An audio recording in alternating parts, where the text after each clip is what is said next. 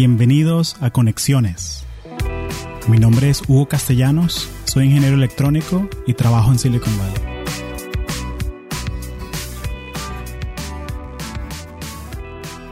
Vale, Alejandra, bienvenida a Conexiones. Gracias.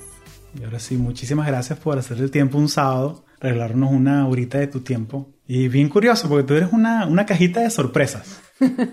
Tienes Gracias. Tu, tienes tu doctorado, trabajas en Machine Learning, trabajaste en un laboratorio nacional haciendo investigación. Exacto, sí. Y también haces yoga y... También.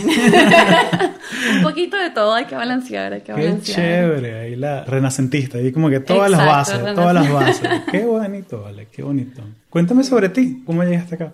Bueno, es una larga historia.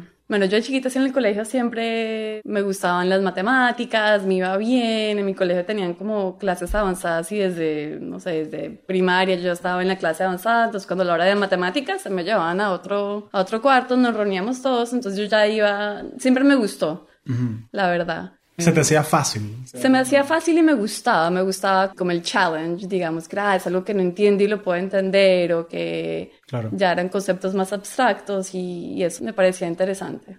Y yo en el colegio, no sé, como a los seis, no mentira, como a los 10 años alguien en mi colegio fue un astronauta a hablar de su experiencia astronauta y entrenando y no sé qué, yo, eso, eso es lo que yo quiero ser. O sea, ya, vendida, me encanta el espacio, astronauta, ya.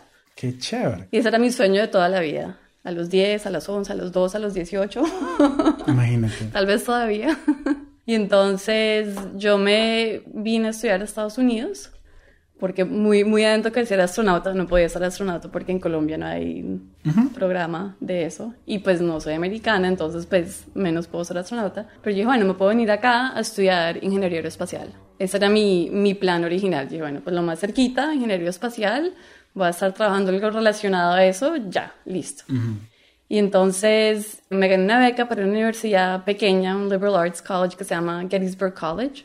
Y ellos tenían una cosa que se llama un 3-2 program. Entonces hacías tres años de física o química en Gettysburg y después dos años eh, de solo ingeniería en otras universidades que tenían un acuerdo. Entonces era Washington University, Columbia, Columbia o Rensselaer. Entonces eran pues universidades muy buenas de ingeniería y salías con los dos grados al final, con el de física o química de Gettysburg y el de ingeniería de la otra universidad. Y en Colombia son cinco años igual, entonces Claro. yo dije, listo, vamos, Gettysburg, ni idea, nos fuimos. Sí, ¿dónde queda quieres poner el mapa? No sé, pero vamos para allá. Vamos para allá y ahí va, ahí va a ser la, el O sea, lo sitio. que yo miré era que era una buena universidad. Mi hermana vivía en, en Washington, D.C. en la época de mi hermano en Nueva York. Y yo, bueno, queda una hora de D.C., queda cerca de Nueva York. Listo. Mi hermano ahí investigó, dijo, no, es bueno, es un preppy school, no sé qué. Listo, Sí. nos fuimos. Y, y bueno, sí, fue un shock llegar a Gettysburg, la verdad.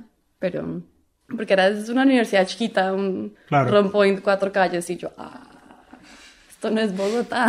Claro, no, o sea, tú vienes de la capital del país, ¿no? Y que estás Sí. acostumbrada a tener ciertas cosas a la mano, ¿no? Y te Exacto. vienes a este pueblito así, regringo en, Sí. en Pensilvania, ¿no? En era? Pensilvania. ¿Estás cerca Sí. de Amish Country o no? Sí, no, y lo más chistoso es que yo no sabía que Gettysburg es una ciudad muy histórica. Sí, el- la en batalla de La Gettysburg, batalla de Lincoln, Gettysburg, no sé qué. Entonces yo llegué a este pueblito, cuatro calles, y yo, ay, pucha. Y hay mucha gente que son reenactors, entonces se visten del periodo y reenactan todas las batallas y Claro. no sé qué. Y yo, ¿dónde estoy parada? Había gente con de uniforme, con banners, y yo, era, ¿dónde llegué? ¿Qué es esto? No entiendo. Claro. Pero nada, o sea, al final resultó muy, muy interesante. Entonces me fui a estudiar ingeniería, digamos, y como a los dos años, esto me fascina, me encanta la física, he estado haciendo investigación de astronomía, viendo como light curves de asteroides, íbamos a Arizona a hacer observation trips. También, bueno, mi familia es medio académica, entonces estaba estudiando filosofía y yo no, esto es lo máximo, me toca decirle a mis papás. Claro. Y entonces llamé a mis papás preocupadísima. Yo, no, tengo que decirles algo. Decidí que no voy a estudiar ingeniería. Voy a estudiar física y filosofía. Y lo tomaron muy bien. Más bien como... Ellos creo que, como yo estaba tan estresada y no sé qué, yo creo que pensaron que estaba embarazada o algo. Y todos, ah, no, tranquila, fresca, no importa. No, no, no, lo que Sí, quieras. sí, sí. Y ya ella, ¿no? que no- Contentísima. No, papá, yo lo que quiero es bailar. no, ¿qué es eso? Y todos, ah, bueno, no, pensamos que nos ibas a decir algo más, bueno. Y ya ahí seguí contenta, no sé qué, y por el tercer año era el último año que tú podías decidir, o haces el 3-2 program, claro. o te quedas, ¿cierto? Y ahí me empecé a paniquear. Y yo ahí fue pucha, ¿qué voy a hacer con un grado en física? Y en filosofía, uno que hace con eso en Colombia, como, o sea, bueno, te, no. te, te, sientas con una toga por ahí en el parque. Por ahí, sí, yo no, pues filosofando no sé, por ahí por la Candelaria. Escribir poemas. Sí, sí no. en la séptima ahí te pones a hacer poemas. en la séptima. A mí me gusta mucho Bogotá, entonces por eso. No, sí, no, no, no, no. Y yo, no, no, no, ¿qué estoy haciendo de mi vida? ¿Qué voy Claro. a hacer? Y yo dije, no, no, no. O sea, ¿a qué vinimos? ¿A qué vinimos? A estudiar ingeniería. Vámonos a hacer el programa. Y ya apliqué. Yo siempre había querido vivir en Nueva York. No lo he logrado todavía.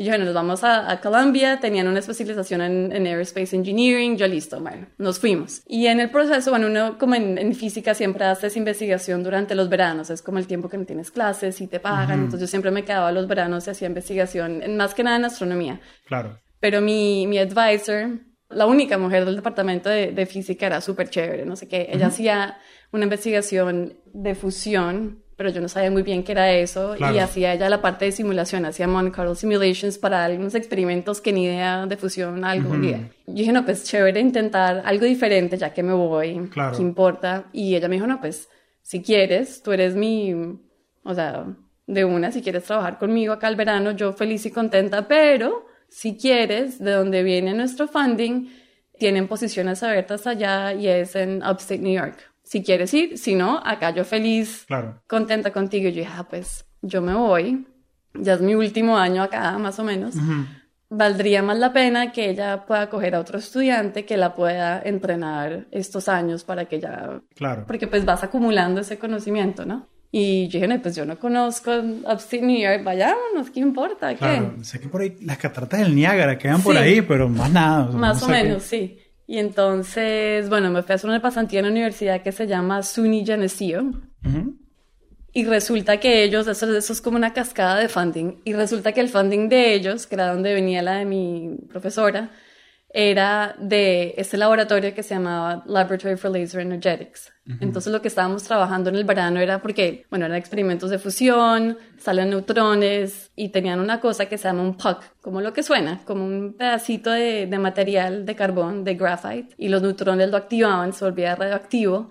Y entonces lo cogían, lo llevaban a un counting station y medían back to back rays. Y de ahí podías hacer el cálculo de cuántos neutrones tuvieron que haber para poder activar ese material con tanta cantidad. Entonces nosotros estábamos desarrollando un sistema donde, porque literalmente había un señor viejito ruso que cogía el balde donde salía el puck, corría y lo ponía en el counting station. Pero a, gran, a, a escala mayor, cuando ya existiera un láser más grande o lo que sea, pues alguien no lo podía coger porque iba a ser muy radioactivo. Entonces era una, un sistema más automático, un numeric system que pudiera coger el puck, lo llevara rápido, así como tal cual banco, ¿cierto? Y lo llevara al counting station, entonces pues iba a ser más rápido y no sé qué. Claro. ¿Y, y en qué momento fue que conociste a Dr. Evil? ¿Qué te- Tú eres estudiante de pregrado. Sí. No, en este momento. O sea, Sí. tú estás trabajando con láseres y en un laboratorio y materiales radioactivos y... Sí, con cuidado. ¿Qué, qué sí? Pero con cuidado, o sea, ¿cómo es esa vaina? O sea, ¿te tocaba ponerte un traje así para lidiar con materiales o es...? No, pues esos, ya cuando llega a ti, esos son como niveles bajitos. Entonces, si las reglas era como, porque había como, no sé, lead bricks y eso era como, no toquen los lead bricks con las manos, no los laman, no se los coman. Claro. Y, o sea, en el closet donde están las cosas radioactivas. No lo toquen con la lengua, por favor. Sí, no, o sea, como cosas básicas, ¿no? Y, y bueno, y entonces como parte de la pasantía nos llevaron al Laboratory for Laser Energetics y la persona con la que estaba trabajando había hecho su doctorado con el que era ahora un director bastante alto en, en ese facility. Un duro del, del área. Un duro, y nos dieron un tour así, el láser y esa cosa así inmensa, y era divina, así baby blue, y el amplificador, y los bots, no, o sea, yo quedé así como enamorada. Y nos llevaron por debajo los amplifier bays, o sea, nos dio el tour así VIP, y yo así, no, o sea, no, ¿y ahora qué hago? Y yo me voy a ir a estudiar ingeniería, ¿qué tal que me aburra? ¿Qué tal que no me gusta? Claro. eh, y no sé qué. Esos mesecitos antes de que se terminó la pasantía, yo sufría, hablaba con todo el mundo, caminaba así.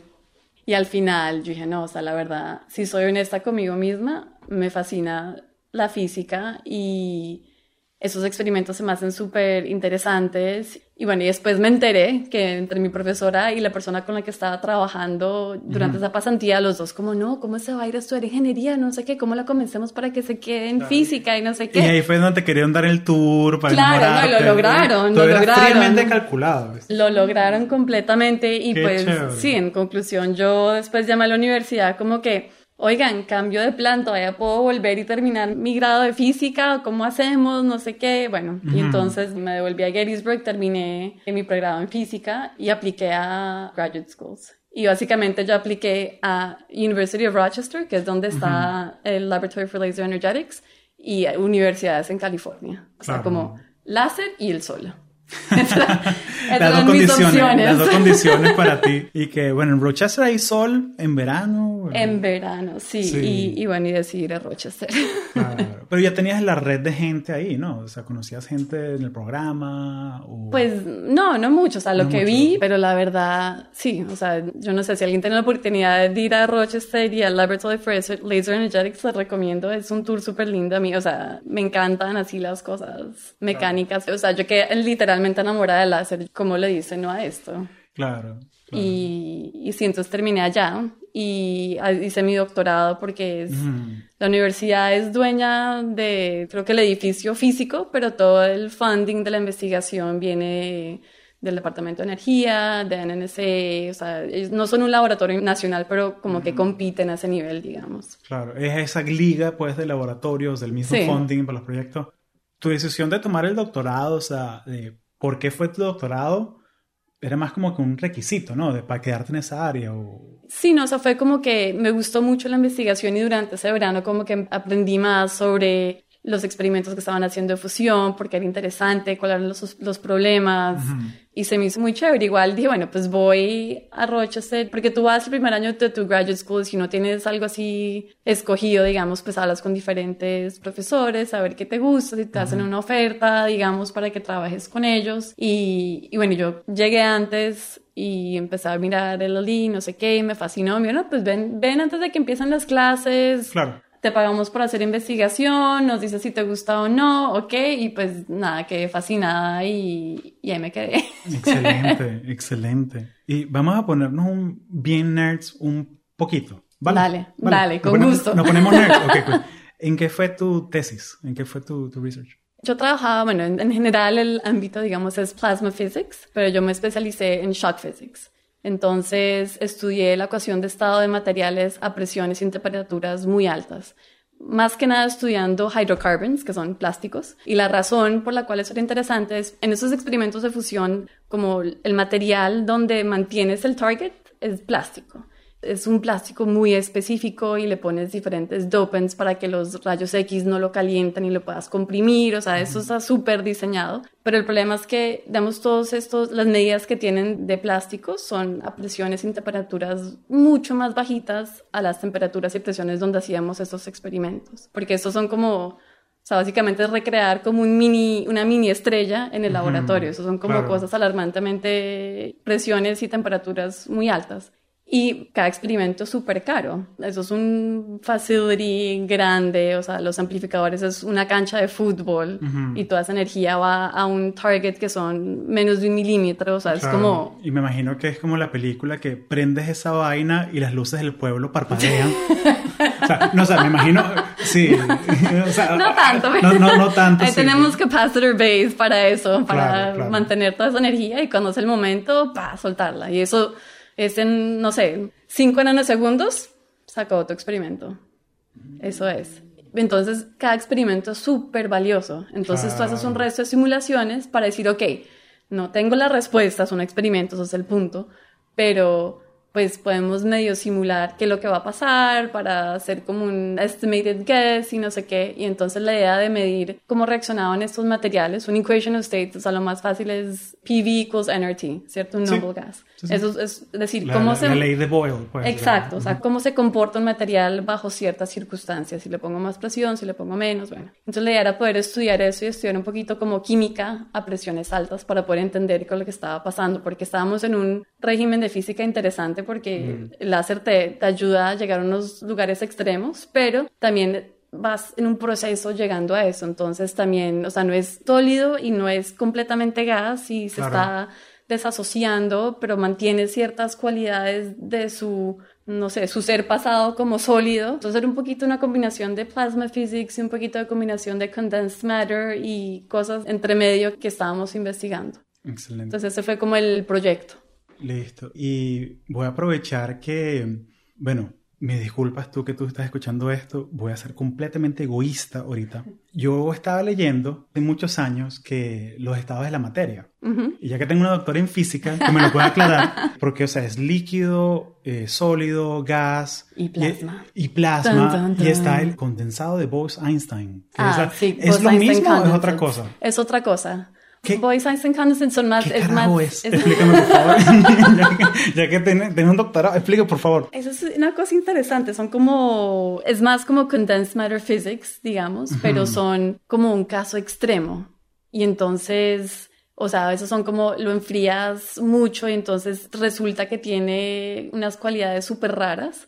Entonces, digamos, pueden ser como tener mucho más como magnetic fields. Entonces puedes hacer, no sé si has visto experimentos que es, pones como un imán y le pones como, ya se me olvidó hasta que es, como lo pones bien frío y entonces se vuelve tan fuerte que puede levitar cosas. Ah, claro, claro, claro. Eso es un Bose-Einstein condensate. Ah, ok, ok. Pero tiene que ser un material específico. O yo puedo agarrar un, no sé, tiene que ser un material, o puedo agarrar cualquier material y enfriarlo lo suficiente para que se condense. No, son como propiedades extremas de ciertos materiales. Ah, ok. No es, no es como puedes coger, no sé, un vaso y hacerle. No, no, no, no, no. Claro, no lo puedo hacer yo en la nevera de mi casa. Qué vaina. No. Todavía no. Todavía no. Tenía un par de amigos que trabajaban en eso allá en Rochester, súper interesante. Qué chévere, vale. Oye, gracias, gracias por resolverme la duda, que yo tenía como seis años ahí cuadrando la duda. Toca buscar a alguien que sea más experto en esto para que te cuente el cuento bien, pero... claro, es como que voy a mandarle un email a Neil deGrasse Tyson, así de que... Tengo una pregunta. Épale, épale, épale, Neil, eh, mi nevera se dañó. Estás haciendo experimento. Sí. ¿Te gusta Neil? ¿Lo, sigues? No lo sigo mucho, pero de vez en cuando sí. No, pues cualquier cosa que sea como física y ese hacia el público me fascina. Ese ámbito de física pop, o sea, ¿tienes alguien que sigues o algo que te gusta de, de ese ámbito? ¿De física pop? La verdad, no. Porque yo, yo veo a Neil deGrasse Tyson como esa persona, porque yo, le, yo crecí, yo crecí viendo Cosmos de Carl Sagan. Oh, ok, sí. Entonces yo estoy acostumbrado como que me encanta esa, esa intersección de ciencia dura y la educación. Sí, no, y es importante. Difundirlo pop. O sea, porque para que estos datos, o sea, que mira, yo soy ingeniero electrónico, trabajo en mercadotecnia. Yo nunca voy a usar ese conocimiento del condensado de Bose-Einstein, pero se me quedó. Se me quedó de alguna manera porque la persona que me lo contó hace tantos años me lo contó de una manera tan impactante que, mira, eso que tú crees que es líquido, gas, sólido, eso es mentira. Hay otras cosas que... Hay otros extremos, superfluids, sí. magnetobiological fluids. Tuve un periodo de obsesión con ellos. Cuéntame sobre tu obsesión sobre los fluidos. No, porque los magnetobiological fluids son lo máximo porque resulta que tienen particulitas como, digamos, como de metal muy, muy, muy chiquitas. Y entonces si pones un imán cerca, se vuelven casi que un sólido. Como que todos se alinean y entonces se vuelven como un sólido. Y después puedes quitar esa, ese campo magnético y se vuelven otra vez un líquido. Y se me hacía lo mm. máximo. Claro, porque es como que tienes magia, de alguna manera. Exacto, o sea, es como que la alquimia, ¿no? O sea, estás transformando el material a, at will, adrede, pues, cuando tú quieres. Qué chévere. Se me hacía muy interesante. Qué chévere. ¿Y dónde quedó la filosofía? Porque tenías este interés. En la casa. En la casa. no, y, en la clase de yoga, en la clase, en la clase de, yoga. sí, no, no, no. Fue muy interesante porque como era una universidad pequeña y tuve la fortuna de que uno de mis profesores de filosofía era, o sea, le enseñaba lógica y para la otra gente que estudiaba filosofía era como que, ay, nos toca clase de lógica, qué más Y yo era, uy, sí, lógica, 8 de la mañana. Claro. Y entonces me volví muy amiga de él y entonces, y él tiene una clase que era como de intersección entre como geometría y, y filosofía. Entonces como si uno se vuelve así en la máquina del tiempo, ¿cierto? Antes la verdad física y filosofía iban muy muy alineadas, Sí, muy sí, mano la, a la- la mano. física se llamaba filosofía natural. Exacto. O sea, Entonces, el, man ahí se disfrazaba de Euclides a la clase. la camiseta de I love you Euclides ahí. Exacto, entonces tomé un par de clases con él sobre eso, hicimos una, después como un independent study sobre el espacio y el tiempo, y qué quiere decir eso, y entonces también una universidad chiquita me dio como la libertad de, de hacer eso, ¿cierto? Como de Claro. decir, bueno, pues tomémonos el tiempo y hacer- hago mi propia clase de algo que me interese. Y pues sí, te- afortunadamente tenía profesores que les interesaban y me acolitaban. Claro, qué bonito, vale. Y me contaste que, solo te pregunto porque mi papá era profesor de filosofía. Ah, ok, ok. Entonces en mi casa sí era... Siempre se habló, es- estaba muy presente. Es- exacto, y te tengo una historia interesante porque en mi colegio, en Venezuela, el Colegio San Agustín, había un periódico del colegio y tenían una sección que era como de puzzles, como de, de preguntas, de acertijos. Ajá. Y una vez pusieron un acertijo de esos de Pedro está sentado en la mesa, a su derecha tiene a Julia, a su izquierda tiene a Juan, Juan tiene ocho años, y eran unas cosas así de parámetros, y al final la pregunta, ¿qué edad tiene Julia? Algo Sí. así. Entonces tenías que hacer una tabla de ¿Dónde verdad. está sentado no sé quiéncito? Eh, Exacto, Sí. era uno de estos puzzles como de lógica, que no Sí, me acuerdo del puzzle, pero me acuerdo que se lo mostré a mi papá y, papá, ¿cómo hago esto? Entonces él se sentó conmigo, me explicó, mira, así se hace una tabla de verdad y vas descartando. Claro, sí. Y- And, or, no sé qué, y hay unas reglas que- matemáticas. que- que es lógica digital, sí, básicamente. sí, sí, exacto. Entonces como que Me fascinaba esa clase. van de mano en mano. Y lo más curioso es que me enseñó cómo se hacía y chévere, gracias papá. Entonces me senté a hacer el problema, lo hice tal, y lo resolví. Y lo mandé al colegio, al periódico, y me gané un premio. ¡Wow! Entonces, ¡Felicitaciones! Entonces, no, yo, yo tenía que, yo tenía como 10 años, 11, y me acuerdo que el premio era, me dieron una camisa, una polo, una chemise, muy Ajá. bonita, azul, y un CD del general. o sea, como Sí, que... sí, Sí, era. no, sí, era como que mamita, mamita, rica apretadita, hace ejercicio, estás apretadita. O sea, como ¡Qué que, buen contraste! O sea, pero es que- Latinoamérica, gracias. Chamo, pero tú, como que este regalo que... ¿Qui- qui- ¿Quién escogió ese regalo? O sea, como que la cosa más nerd, así más nerdo del mundo, le vas a regalar un CD en general. Y hasta el día... Es que hay balancear, un balance en la vida. Yo sé, yo sé, como que era... Quizás era un mensaje subliminal, como que, mijo, tú estás pasando mucho tiempo encerrado en la casa. Mira, escucha eso. Escucha esto para que- mira, No, tú tienes el IQ muy alto. Vamos a bajártelo un poquito con este reggaetón. no, y hasta el Ay, día, no, y hasta, qué y hasta el día de hoy tengo mi playlist de Spotify del general. de que- Del general, ¿no? En- en Voy a tener de que añadirlo para acordarme Sí. el cuento. Pues, pues es un hecho interesante. Podemos hacer reggaetón para físicos. Sí. Son una idea, una buena canción. Sí. Oye, pero qué interesante eso. O sea, porque... Y los papás eran profesores, me contaste. Mi mamá era profesora de inglés, siempre hacía tutoría de inglés, entonces, bueno, ella estudió preescolar, entonces en verdad era para niños, pero al final era tutora de inglés, entonces siempre en mi casa había niños que se estaban rajando en lo que fuera, en biología, en lo que sea. Claro. Y ella les daba clases de inglés, pero por el lado de mi papá, mi abuelito era... Yo nunca lo conocí, pero del Mm. mito, de mi abuelito. Él era intelectual y, o sea, y tenía un colegio y hizo textbooks de historia de Colombia para niños, que mi hermano estudió con esos libros, mi mamá estudió con esos libros. Entonces como que siempre eso ha estado como en el, no sé, Sí. como en el psyche familiar, digamos. Qué bonito. O sea, que tienes esa, Sí. esa parte, como que ese legado así de... Qué bonito, vale. Qué bonito. Sí. Me encanta, me encanta. Entonces, chévere. Descubriste tu amor por los láseres, tu amor por la investigación. Sí. Estás haciendo tu doctorado. Estás ahí en la tierra donde la nieve nunca deja de caer, en Sí. Rochester. Sí, en Winterfell por ahí. Sí, en, en Winterfell. Coño, Winter is here. Winter is here, era ¿Te- tenaz. ¿Te estás viendo Game of Thrones? Sí, ¿Estás al día? Sí. Chévere, hablamos Sí, después sí, de Game después of Thrones. sí. Terminamos la- el bonus track. Vamos a hablar de Game of Thrones los últimos 10 minutos, si se quieren quedar a escuchar. Entonces estás haciendo tu doctorado, estás en Rochester y cinco años, cuatro años, ¿Cuánto? Cuatro años, Cuatro sí. años. Cuéntame esa experiencia, o sea, porque estás haciendo investigación, estás dando clases. Cuéntame esa experiencia, ¿cómo fue? No, para mí fue buenísimo, aparte del invierno así intenso, pero bueno, yo creo que al final me ayudó a enfocarme mucho en mis estudios. Claro. Entonces, pues terminé relativamente rápido, pero no, era muy interesante porque, pues, digamos, al principio tú entras y estás aprendiendo, porque yo no sabía nada de shock physics, sabía algo de fusión, pero lo básico, entonces como ponerte al día, tomar clases, entonces ayudábamos con los experimentos de mi advisor, que era lo máximo para uno, no todo feliz, ¿no? Seis de la mañana se despertaba a alinear el diagnóstico, no sé qué, bunny suit, así. Entonces era pues chévere para uno, ¿no? Y ayudaba a gente que trabajaba en Lawrence Livermore National Lab o gente que venía de Francia o de Japón, entonces era muy interesante. Y en el proceso uno iba como pensando, ¿qué quiero hacer yo? ¿Qué se me hace que sería un, buen aporte, pues obviamente con tu advisor ahí discutiendo o lo que sea. Entonces fue, no sé, fue muy rico. Eso sí, les voy a decir un consejo que me dio mi profesora de física en, Gettysburg y se lo agradezco un montón, que me dijo, no, o sea, muy bien, chévere, no sé qué. El mejor consejo que te puedo dar es escoge tu advisor bien.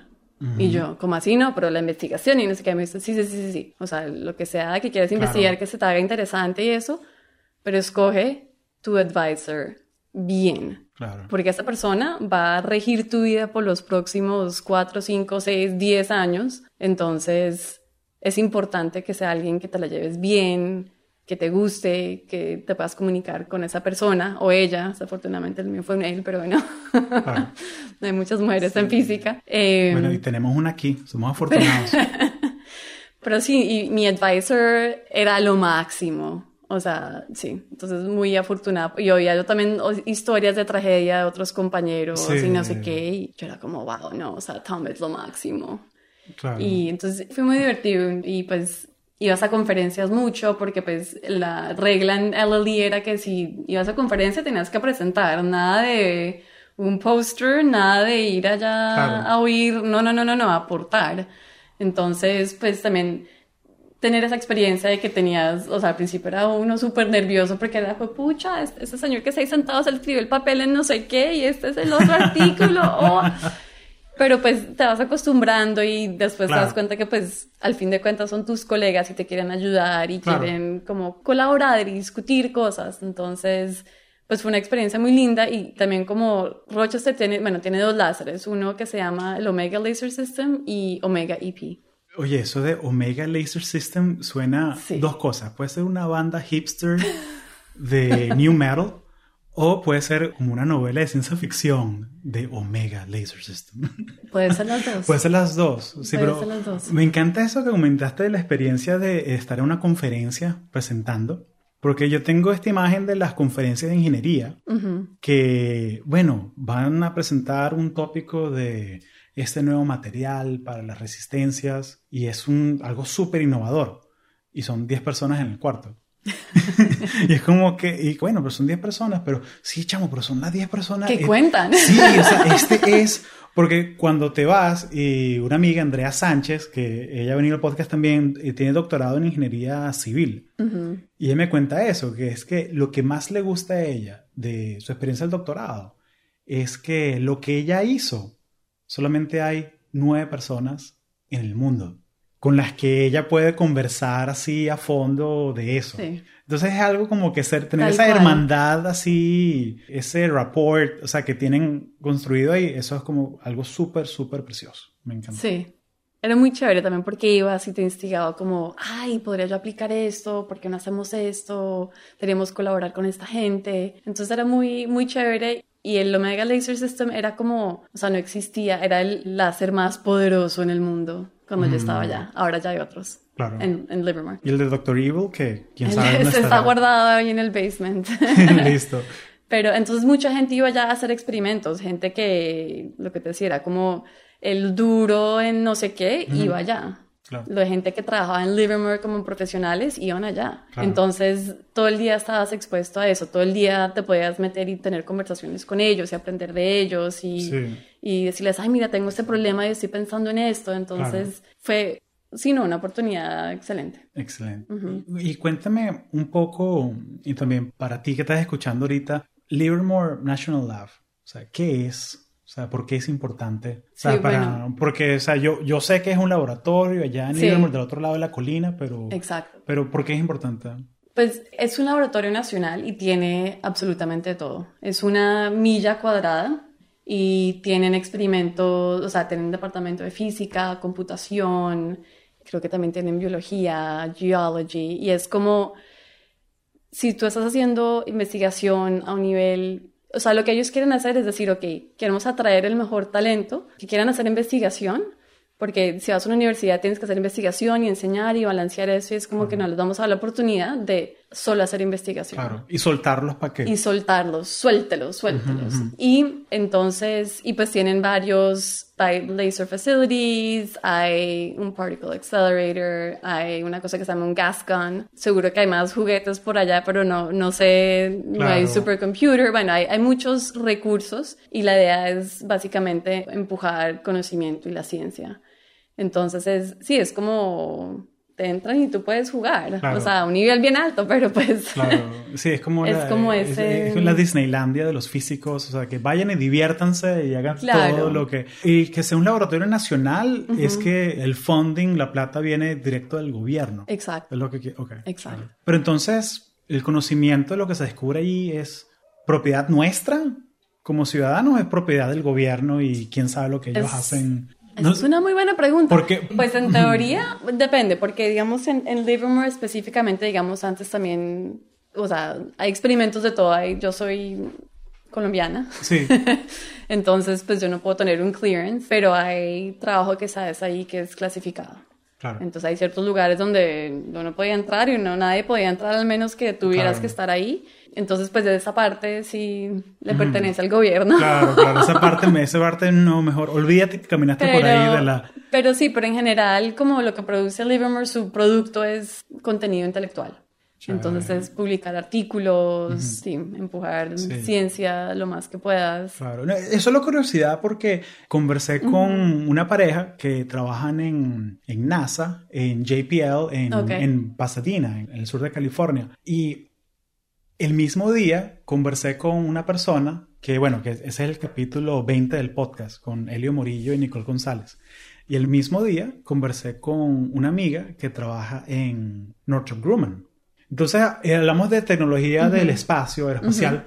La diferencia es que cuando hablo con mi amiga de Northrop Grumman, no me puede decir nada. Ah, claro. porque es todo súper ultra secreto. Pero cuando hablé con mis amigos de NASA JPL, no, Hugo, esto es conocimiento público. Más bien nosotros queremos que nos preguntes cosas. Claro. Porque todos los detalles de la misión son públicos, porque son propiedad de Estados Unidos. Entonces, por eso me pareció curioso, pues, preguntarte eso, pero, pero no, o sea, es, es algo, todos los sitios son diferentes, ¿no? Claro. Y, también si es algo así súper, súper del NSA de Seguridad Nacional. Ah, no. Eso obviamente, eso... No, sí, no. ¿Quién sabe qué cosas tendrán ahí? Y los proyectos de DARPA y todo eso. Eso es todo súper, súper ultra secreto. ¿Quién sabe lo que tendrán ¿Quién, ¿Quién sabe? Nos enteraremos en 20 años cuando... Sí.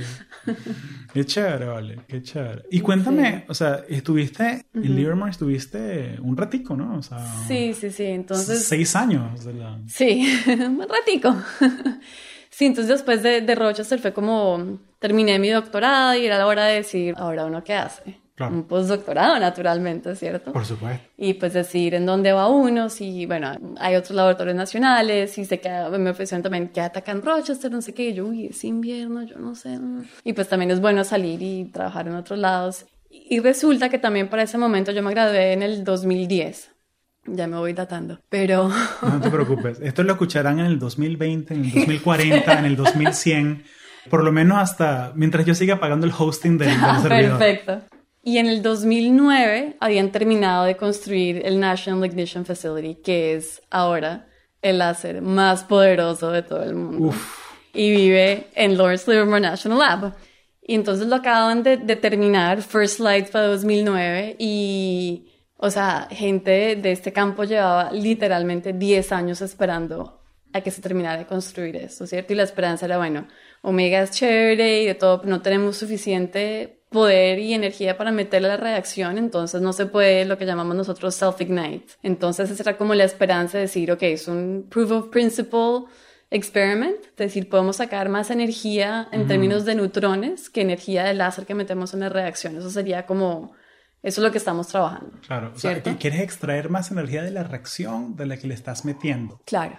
Eso no estás violando la termodinámica por ahí, porque... Eh, no, no, no porque es la reacción, digamos, porque ah, es, sí, es, es eh, la ah, cantidad de fuel, porque es que lo que pasa es que... porque no es un sistema cerrado, no es un sistema cerrado. No, no, no, el experimento fusión es, o sea, tienes un pellet chiquitico de tritium deuterium y lo estás empujando. Hay diferentes formas de hacerlo. Lo que yo estaba estudiando yo era inertial confinement fusion, que quiere decir que usas láseres para comprimir a un nivel extremo hasta que todas esas partículas que no quieren reaccionar porque no les gusta estar cerca. Claro, que son introvertidas, lo que sea. Son introvertidas, eso del Coulomb Force y el Strong Force es una mamera. Y las obligas a reaccionar y creas esta reacción, ¿cierto? Y entonces empiezas con elementos livianos como hidrógeno pesado, tritium deuterium, y terminas con helio y neutrones. Entonces la idea es generar suficientes neutrones, más de los que de cantidad de energía del láser que metiste, porque en Rochester hacíamos experimentos de fusión, pero estabas metiendo más energía de la que sacaba, ¿cierto? Lo, ideal sería volver esto una tecnología transformadora y tener mucha más energía, o sea, el potencial es gigante, ¿cierto? Lo que pasa es que es extremadamente difícil hacerlo de una forma controlada. Sí, porque no quieres hacer una reacción en cadena que te Sí, bueno, en fusión no se puede hacer una reacción en cadena. En fission sí. Mm, okay. Pero eso es parte, o sea, sí, una... Bueno, cosas malas puede hacer. Pueden pasar cosas malas. sí, pero la idea es hacerlo controlado y, pues es difícil porque casi que todo está actuando no a tu favor. Claro. ¿Y cómo fue el proof of principle entonces? O sea, ¿cómo... No, pues eh, seguimos. Seguimos, sigue en eso, todavía.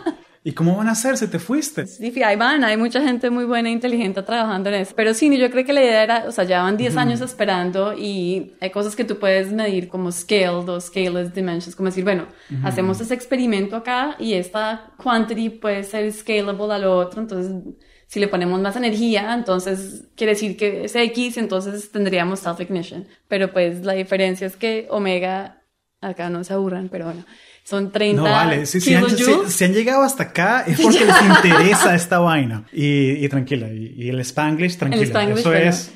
Para ponerlo en perspectiva, o sea, el Omega Laser Facility puede dar 30 kilojoules de energía de láser en, en, tu target. En NIF son 1.8 megajoules. Entonces, quiere decir que es, o sea, más de un orden de magnitud de física sí. que está pasando y de por medio. Y entonces, y eso es muchas cosas que estamos tratando de entender, de optimizar, y pues ese es el cuento. Entonces ya han hecho bastante progreso, como hemos sacado lo que hicimos alpha heating, que es como que los electrones se están calentando y está manteniendo la reacción, pero pues no al nivel que todo el mundo quiere, ¿no? Siempre uno quiere más. Por supuesto. Oye, excelente. Sí, entonces, eh, bueno, sí, me fui allá a hacer un postdoctorado y después me ofrecieron un puesto como Research Scientist y me quedé ahí hay varios años. Claro, y California, solecito. Y California, solecito, o sea, era como el curubito donde no tenía que estar en ese tipo de investigación, ahí era donde estaba pasando todo, entonces fue muy muy emocionante. Qué bonito, vale, qué bonito. No, y, yo siento que cuando estás en el, área de la bahía es algo, es un sitio súper especial. O sea, no, no solamente la, la, historia de todas las cosas que se han construido aquí, sino también el estilo de vida de la gente. O sea, hay tanta gente súper, súper preparada, súper inteligente, tanto estas mentes así brillantes como enfocadas en resolver un problema. Y puede ser un problema, o sea, de esta magnitud, de ciencia, puede ser un problema como que, entre comillas, banal, o sea, de cómo hacemos que más gente pase más tiempo pegada al teléfono. no, pero también hay problemas así, o sea, de ciencia, ciencia dura y pura, o sea, porque está Berkeley, está Livermore, está Stanford. Está Stanford, o sea que básicamente en Stanford inventaron la computación, o sea, básicamente se inventaron ahí el Internet, o sea, es algo loquísimo, sí, es algo súper loco. O sea, me siento muy, muy agradecido, la verdad, de, de poder llamar a este sitio hogar por ahora. Sí. Sí. Sí, no, muchas mentes brillantes. Y cuéntame, esa transis ¿qué te hizo transicionar de Livermore? O sea, de ese mundo de investigación, ¿qué te hizo transicionar? Pues, es una muy buena pregunta. Yo creo que varias, varias cositas. Yo pues ya llevaba ya seis años haciendo experimentos y llegué al punto que yo estaba dirigiendo proyectos y no sé, como que estaba contenta y es como, o sea, trabajas duro, pero es como algo único, entonces le empujas, y, pero como que sentía que algo, como que, no, no sé, algo me faltaba un, poquito y pues también yo le echo un poco la culpa a mis amigos, porque también acá tenía muchos amigos, pues tengo muchos amigos que trabajan en tecnología, entonces eran software engineers o product managers y me contaban los cuentos del trabajo y no sé qué, yo esperé, te dan a ti comida gratis. No, no, pero ¿cómo así? No entiendo. No, ¿Por qué? Y, que puedes llevar el perro al trabajo. ¿Qué es eso? Sí, exacto. Yo era como, ok, pero no entiendo. Entonces uno como que la curiosidad, ¿no? Como que, ¿por qué? ¿Y qué es lo que hacen? Y, y bueno, y entonces como que eso estaba como ahí en algún lado dando vueltas en la cabeza. Y pasaron dos cosas también como en mi vida personal que yo creo que fueron como, como el, el catalyst. Uno fue que mi mamá se enfermó, le dio cáncer y eso así revolvió mi vida y te hace pensar como cuando pasa algo así en tu vida, como que te frenas en seco. Y es, pucha, uno se mete en estos cuentos de cosas banales y que te estresas porque esto y lo otro y es como, nada, eso es importante. ¿Qué es lo que es importante, cierto? Entonces como que te hace parar y pensar como que, wow, o sea, qué es importante en tu vida, qué es lo que quieres hacer en verdad. O sea, en el bus, digamos, y sigue o sea, el, el, proyecto, lo otro, la entrega, y es como que, ok, paremos un ratito y, y pensemos, como, qué es lo importante. Entonces, eso fue un evento, ¿cierto? Ya mi mamá estaba súper bien. Qué bueno. Le fue muy bien, muy juicioso, pero también fue como un, un sentimiento que no podías, que no podía hacer nada al respecto. Eso me molestó mucho. Porque yo decía, no, pues como así, todos los cues externos me dice que, que soy inteligente, que estoy trabajando en experimentos muy chéveres, que hay brain power, y cómo es que no puedo hacer nada por mi mamá. No puedo hacer nada para aportar a que ella o alguien en su posición esté mejor. ¿Cómo así? Entonces, como algo de ahí no sabía ponerle nombre, nombre y apellido, no sabía qué era. Sí. Entonces como que algo, algo había ahí. Y después, como un año después, haciendo Brazilian Jiu-Jitsu me partí el brazo. Y me lo mm. partí mal, mal, mal, mal. Me rompí el radio, entonces me tuve que hacer cirugía al otro día.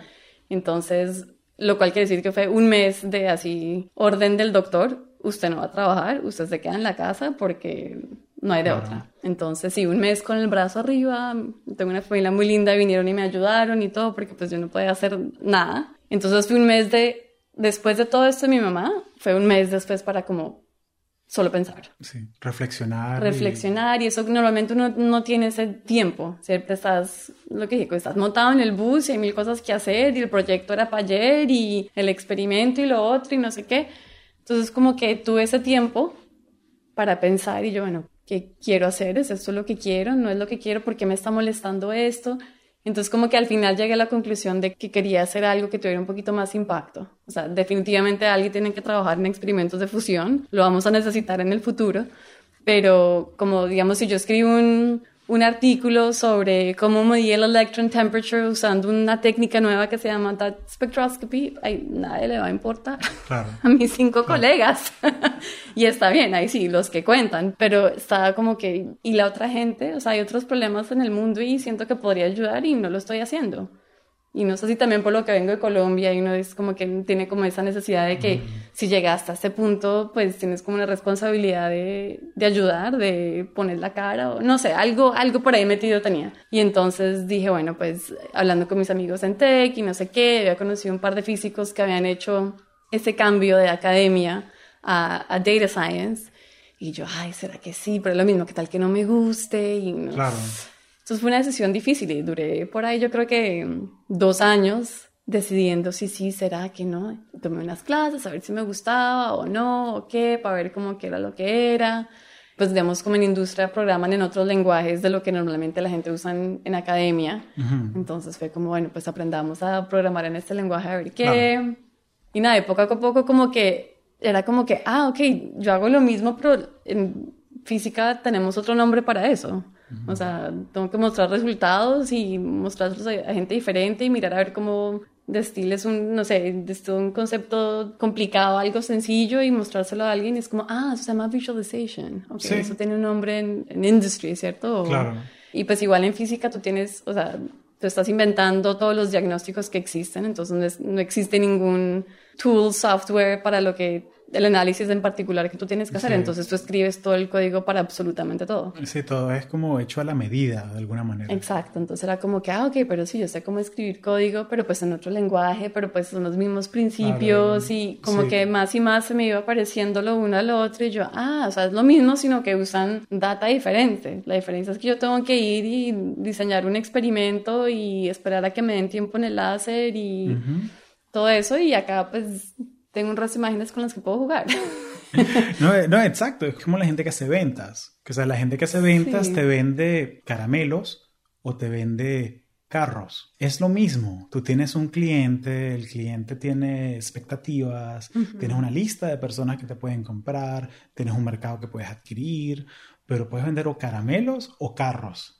Es la misma vaina, el mismo proceso. Entonces, qué bonito que pudiste identificar eso y darte cuenta de que, mira, si tengo que aprender pandas o numpy y yo lo que hablo o lo que escribo es R o matemática o, lo, que sea. MATLAB, matemática, sí, todo, eso, es, como que, es como que es aprender otra herramienta, ¿sabes? Es como que me, me, cambié de una PC a una Mac, como que tengo que aprender otra, pero si tú llegaste en el de un doctorado, tú eres experta en aprendiendo a aprender. Exacto. Así que eso es la... Eso tienes absolutamente toda la razón. Sí, ese es como que el superpoder máximo. Aprender a aprender, porque te puedes reinventar en cualquier momento. Claro, sí, sino cuando tú estás en academia, estás metido en todo ese cuento y es difícil, pero ¿será que sí? ¿Pero será que no? Ya llevo acá 10 años, tengo mi network, la gente, y pues en academia también hay como un estigma también, que es como, ay, es que se fue a trabajar en finanzas. Mm.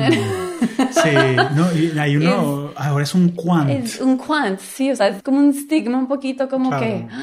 Nosotros estamos y es verdad, uno trabaja en ciencia, tú no te metes a estudiar física porque te quieres volver millonario, eso no es el punto, hay como algo noble ahí, ¿cierto? Pero, pero sí, entonces uno es como, ay, ¿será que mis amigos me van a, a querer igual? O si paro de trabajar en física, igual sigo siendo yo, como, no sé, duré un buen tiempo pensando. pero es un viaje bien bonito, o sea, porque pudiste, o sea, tuviste estos dos eventos súper impactantes, catalizadores. Sí. Pero te tomaste tu tiempo, tus dos años para, o sea, tenías tu trabajo al mismo tiempo. Claro. Y me encanta que agarraste unas clases, tenés amigos que trabajan, me imagino que tuviste también entrevistaste a gente que trabajaba en eso para entender qué es lo que hacen. Sí, y hablé con muchos amigos que, que habían hecho esa misma transición que estaban en física y ahora estaban en data science. Y yo, cuéntenme cómo lo hicieron, qué les gusta, qué no les gusta. Y todo el mundo que hablé, la verdad, estaban súper contentos en lo que hacían. Y me decían, no, yo sé, es que raro, pero igual a uno lo que lo motiva son los problemas interesantes. Y problemas interesantes hay por todos lados.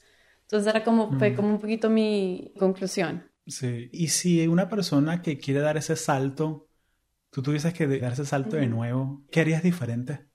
Empecé a, digamos, como, digamos, yo no usaba Python. Entonces dije, no, pues toca aprender a usar Python, punto. Y entonces empecé a meterlo en mi trabajo. Yo, bueno, esto va a ser lo peor del mundo por el próximo, no sé, dos semanas que esté acá escribiendo código porque me va a morir tres veces más, porque no estoy acostumbrada a programar en Python comparado a algo que duraría tres segundos pero pues coger la práctica, ¿cierto? Entonces como empecé así, pero yo creo que lo que hubiera hecho era haber empezado ese proceso antes, como de una vez, empezar a usar Python. Y mucha gente usa Python en ciertos lugares de academia, pero donde yo estaba en particular no, no tanto. Pero sí, yo diría eso y, y no sé, yo creo que también lo pensé mucho y lo pensé y lo repensé y no sé qué, hasta que por fin y cuando di el salto y llegué, yo como, pero ¿cuál era el susto? ¿Qué era la... claro, no entiendo. Claro, como que eso era. No, hubiese hecho, saltado hace dos años en vez de... Exacto, sí. Claro, claro. No, pero eso, eso, créeme que, o sea, es el momento indicado y, y también que uno va a su propia velocidad. Sí. O sea, uno va a su propia velocidad. Sí. O sea, como que me he dado cuenta que yo siempre trato de compararme conmigo mismo y ya porque si me pongo a compararme con otra gente, o sea, me voy a agobiar y me voy a estresar y, o sea, porque tú conoces aquí gente que tienen 22 años y, no, sí, ya me adquirieron mi startup y millonario y, y un, un, peladito ahí como que con Converse, unos chores ahí de como que, ya, ya te echamos de un fundador de, qué.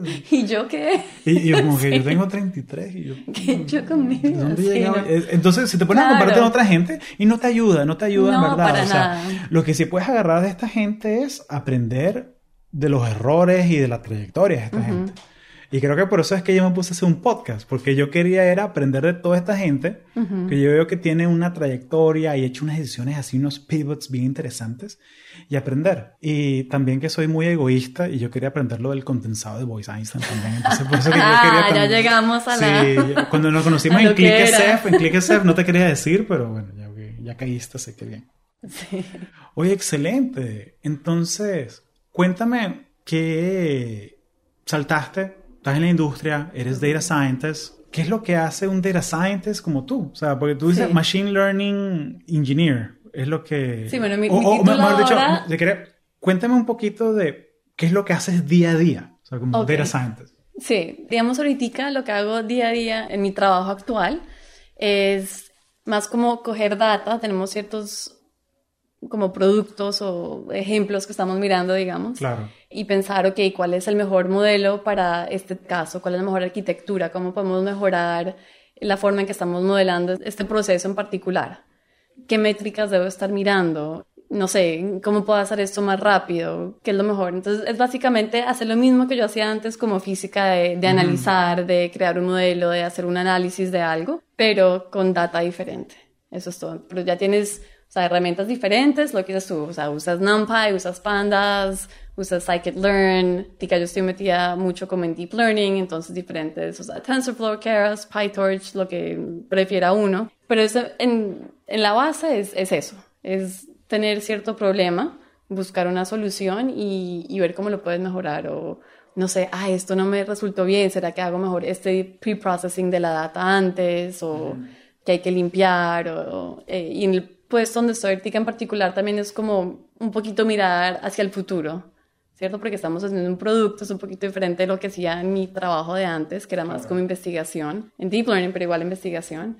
Entonces, más pensar como futuro, como que cómo podemos generalizar esta plataforma, qué van a querer nuestros customers, ¿cierto? Como qué sería una buena opción, eh, que es lo, nuevo que está saliendo en Data Science y en AI que tenemos que integrar en nuestro sistema. Es un poquito de eso. Entonces, igual sigue siendo un poquito de, de investigación en ciertos sentidos. O sea, igual, no sé, cada una vez, dos veces a la semana estoy leyendo algún artículo y es también poder leer eso y poderlo implementar para el tipo de problemas que tenemos nosotros excelente, excelente. ¿Ya tienen algún producto público o todavía es algo que están maquinando dentro de Noble? Sí, no, ya tenemos uno que vamos a sacar ya, bueno, si tú vas al webpage sí. en noble.ai, ya dice como estos son nuestros productos, pero el que va a salir ya así public facing, abierto, mm. suscríbete ya.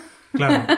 Se llama Blueprint y entonces la de Blueprint es, debería, bueno, bueno, ahorita que les cuento qué es lo que hacemos en Noble.ai. Claro, te, te, no, te iba a preguntar, era como que qué problemas quiere resolver Noble.ai, que, en qué espacio quiere jugar. Sí, no, pues resulta, o sea, siento yo que es así como full circle, más o menos, porque me salí de academia de física, me fui a trabajar en un laboratorio que hacíamos soluciones aplicadas en, en deep learning para diferentes problemas y me reconecté con un amigo de Livermore que trabajaba en Livermore y resulta que fundó una compañía que se llama Noble.ai. Sí.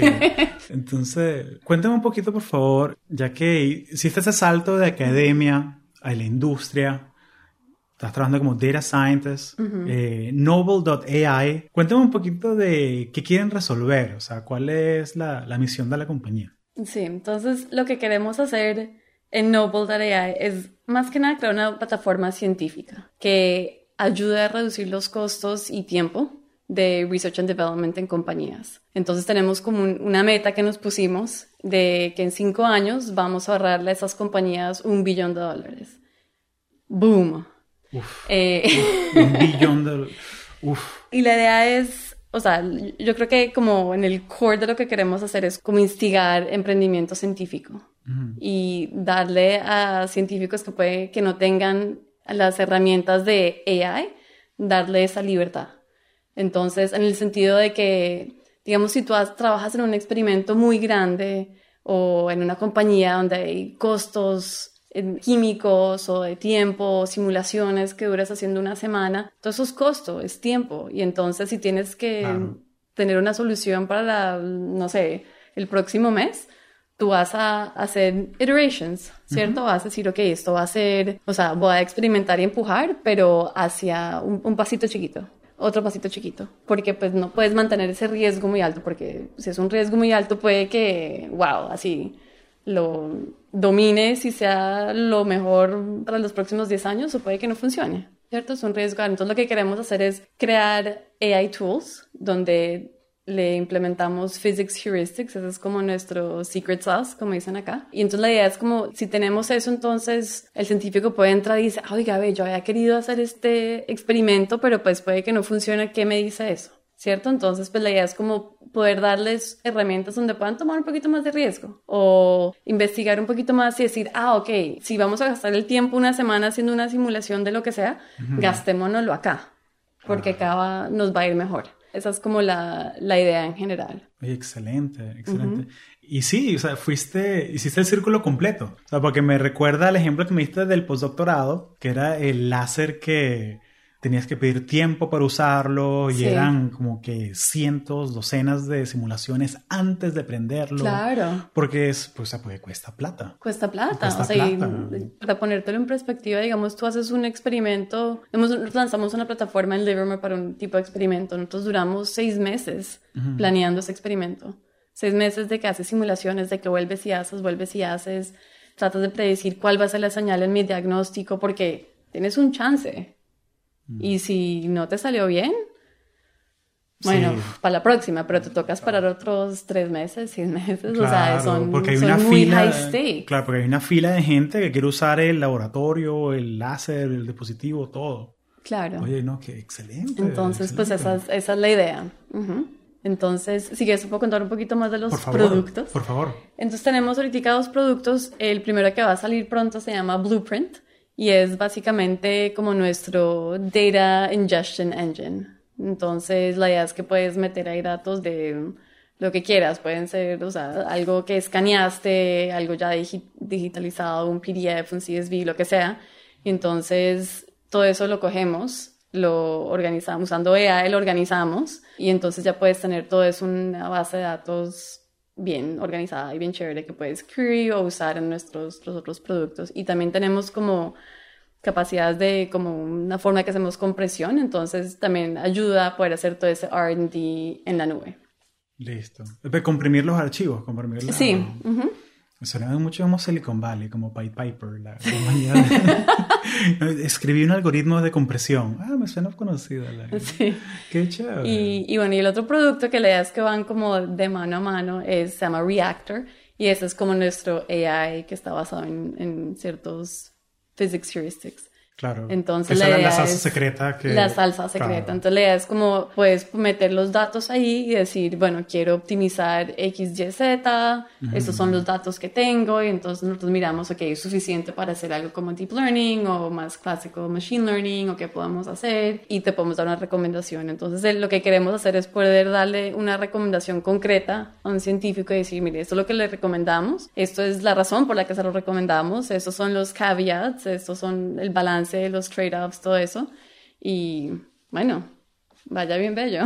Claro, claro, y, y ahorrese, y las dos semanas que se ahorró, inviértalas en otra cosa. Claro, claro. O haga el otro experimento que siempre ha querido hacer y no ha podido hacer porque es muy costoso, porque tienes que hacer esto otro no sé, es como darles como esa libertad al científico. Yo creo que nos identificamos bastante porque hay varios que éramos plasma physicists, trabajamos en los experimentos, en lados de experimentos o computación. Entonces, como que hemos pasado por esa ansiedad, digamos, ¿cierto? ¿no? Y ese balance. Entonces, además, un, un proyecto muy chévere.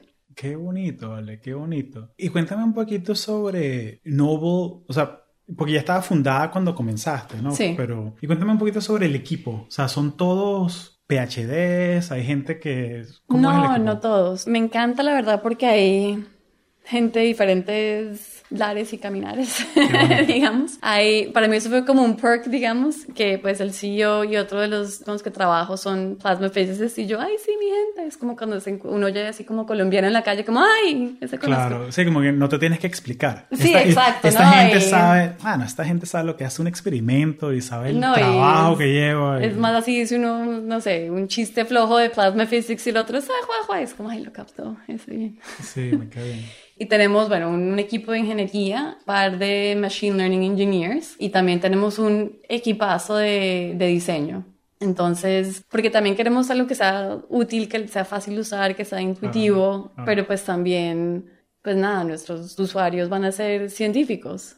Entonces también tiene que ser bueno el producto, ¿no? Los científicos son como, van a ser, son el experto en su campo, tal vez un poquito de escepticismo, ¿cierto? Entonces tienes que crear esa confianza en la gente que vaya a usar nuestro producto. Entonces se me hace chévere que le ponen mucho énfasis en diseño y que es una experiencia buena para la gente que lo esté usando y poder compartir datos con el otro, no sé qué, pero también como mucho énfasis en queremos que esto sea muy bueno, que la gente tenga confianza, que lo mejoremos cada vez. Entonces es, es como chévere esa, ese empuje.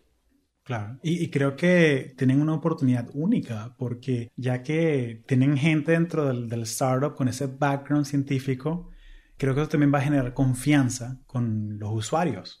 O sea, que van a ver que, ah, no, pero esta es mi gente diseñando esto mismo para mí. Y es muy diferente tener una conversación a nivel de, de, user experience cuando la otra persona sí habla tu idioma. O sea, tienes como que menos filtros de comunicación. claro, claro. Y eso es parte, de, digamos, también cuando, no sé, hablamos con el equipo de ingeniería, son como, ay, por esto, por aquí, por ti. Somos, no, no, no, no, no, eso es súper importante porque uno, no, no, entonces como que le puedes explicar también ellos al otro lado, ¿no? Es como que, mira, cuando es un experimento, estás haciendo esto, lo otro, esto, por eso esto es importante, por eso queremos tener esto. Entonces es una conversación. Y es chévere porque mucha de, los de la gente que está en el equipo también le interesa la ciencia, ¿cierto? Entonces tenemos lightning talks si alguien presenta algo técnico. Entonces es como interesante porque queremos que todo el mundo como entienda el lenguaje del otro y es, y es chévere. Qué bonito. Me encanta, me encanta. Y se ve que te encanta, la verdad. Se te iluminan los ojos cuando hablas de eso. Sí, no, es un buen equipo. Estoy muy contenta. Conseguiste tu, tu lugar. Sí. Qué bueno. Sí, sí, sí. Y si quieres ya, me da mucha curiosidad saber este lado de ti porque, o sea, tuviste este viaje de aprendizaje para entrar a Data Science. ¿Qué recursos usaste para ponerte como al día? O sea, me mencionaste que agarraste clases, pero ¿cómo lo hiciste? Sí, o sea, yo empecé haciendo, mirando cosas en línea, tomé un par de clases más como para ver qué era Pandas y, Python o qué era lo que hacía en la industria. O sea, y empecé a hacer proyecticos también, esa parte de como en el trabajo yo, uy, yo creo que esto me puede servir y metámoslo acá. Entonces empecé a practicar en el trabajo mucho y, y hacer proyecticos y bueno, y el final salto para mí, digamos, fue que yo apliqué una cosa que se llama Insight Data Science, y básicamente te ayuda en esa transición. Entonces, te da la mm, conexión y te, da el tiempo para que tú hagas un proyecto o de consultoría o que te inventes y después lo muestras a compañías. Listo. ¿Eso cómo se llama? Insight. Insight Data Science. Listo. Lo ponemos en las notas del show para, si tú te quieres meter, métete ahí y aprendes más de, sí. del programa. No, y tienen ahora programa de AI y security y PM y de todo. Para todo el mundo. Para todo el mundo hay. Qué bueno, vale. Oye, excelente, excelente. Oye, muchas gracias por esta conversa, en serio, aprendí no, con muchísimo. Mucho gusto, con mucho gusto. Salgo de aquí ya listo para comerme el mundo ahí no, salgo de aquí muy agradecido, la verdad. ¿Algo más que te gustaría agregarle a esta audiencia que nos escucha? Son estudiantes, profesionales en STEM, gente que tiene esta curiosidad de lanzarse a este mundo de data science. Sí, no, o sea, lo que podría decir es que se me hace que en Data Science hay, en este momento en particular, muchas oportunidades, ya sea como Data Analyst, que es más como aplicado a business, digamos, o más Machine Learning, porque AI Machine Learning está en todo. Y yo no creo que vaya a parar en ningún momento y pues nada, como que es importante que tengamos una base diversa de gente que está haciendo estos productos también, se me hace que es importante, entonces sí, nada, si, si les hace interés, yo creo que lo más importante es que se les haga interesante, si tienen curiosidad y les gustan los datos y les gusta aprender, pues háganle. Háganle, ¿por qué no? ¿Por qué no? Sí, no, y ahorita hay muchos recursos en línea para poder estudiar, toca como enfocarse. Claro. Yo creo que eso es como lo más difícil porque ve tanto uno que hay, es como, ay, ¿por dónde empiezo? Sí, en, uno de los episodios anteriores nos hablaron de otro data scientist, colombiano también, qué cómico. Nos habló un término que se lo inventó él, que es la tutorialitis. Total, sí, eso, eso, eso, es real. Sí, que es como que no, me bajo el tutorial de Udemy y el de Coursera y el de LinkedIn Learning y al final como que no hago ninguno. Claro. Entonces, es eso, por eso te pregunté como que qué recursos agarraste, porque agarrar uno solo y enfocarse y estudiar uno solo completo. Sí.